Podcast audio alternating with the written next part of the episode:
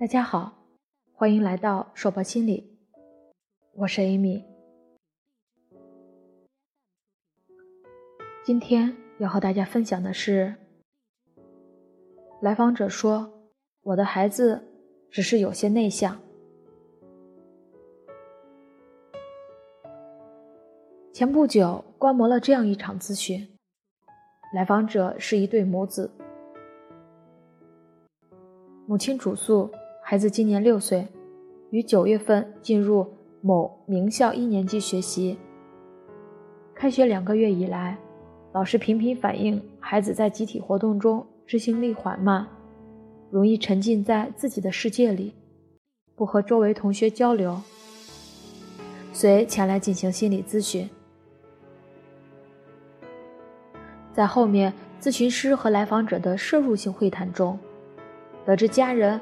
发现孩子在幼儿园小班时就不和周围人说话，喜欢自言自语讲故事。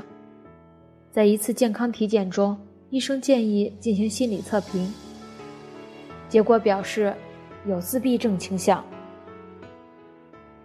来访者表示自己当时很担心，但是家人觉得这没什么大碍，孩子会说话，只是不和周围人说话。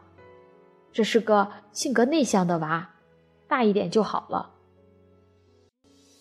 在家人理性的分析下，这位母亲选择相信家人的说法。毕竟，性格内向要比自闭症好接受。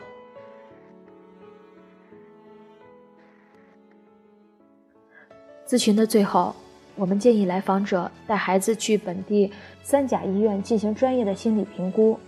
接受专业的治疗。另外，如果条件允许，可以考虑给孩子换一所学校。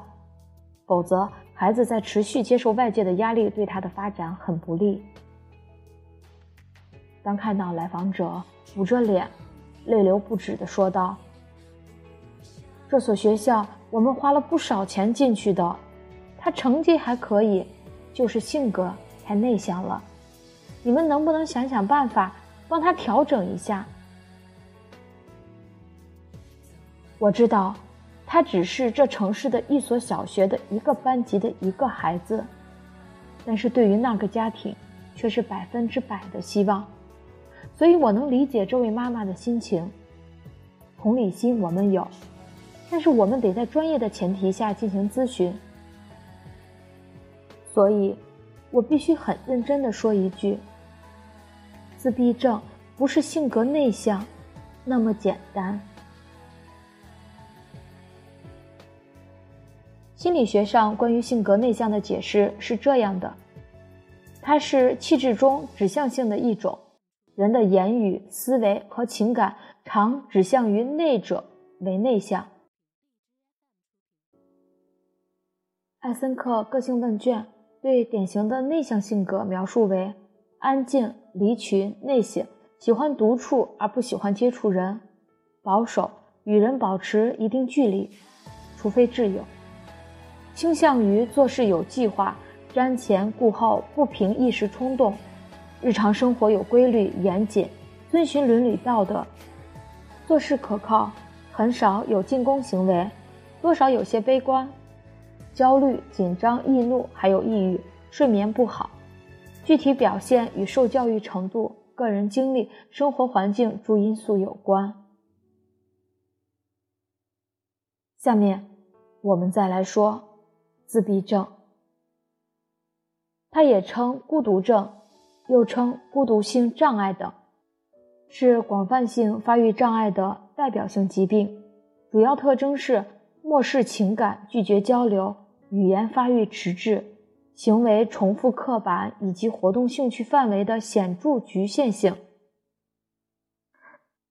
自闭症患者有视力却不愿和你对视，有语言却很难和你交流，有听力却总是充耳不闻，有行为却总与你的愿望相违。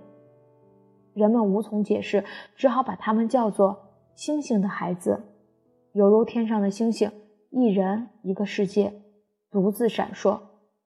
该症一般起病于三十六个月以内，主要表现为三大类核心症状：即社会交往障碍、交流障碍、兴趣狭窄和刻板重复的行为方式。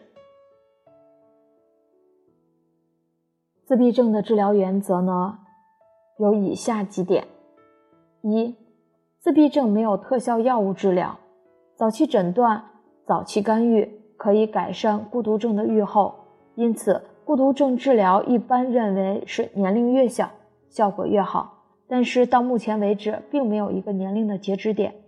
事实上，也存在着部分患者在较大年龄获得改善。第二，促进家庭参与。让父母也成为治疗的合作者与参与者，患儿本人、儿童保健医生、患儿父母及老师、心理医生和社会应共同参与治疗过程，形成综合治疗团队。三，由于自闭症缺乏特殊治疗，目前尚存在数以百种的另类疗法，这些疗法缺乏遵循医学证据，使用需慎重。少部分未经特殊训练和治疗的自闭症儿童有自我改善的可能，部分疗法声称的疗效可能与此有关。我想，经过上面的对比，再回到文章一开始的案例中，我们不难发现，孩子在刚上幼儿园，也就是两岁多，已经表现的比较突出了。家人也注意到了，也在医院做了相应的诊断。但是家人一致选择逃避现实，以至于错过了最佳的干预期，真的是现实版的讳疾忌医。在为这个孩子感到惋惜的同时，我想说的是，遇到问题时，面对比逃避更难，但是逃避的最后会被报以更沉重的一击。很多时候，花很多钱。不一定会办好事，最好的不一定是最适合孩子的。文章的最后，我想用电影《与人》中的一句台词结尾：生活在自己的世界里，也可以让周围的人显得可笑和渺小。仅此送给来自星星的孩子们。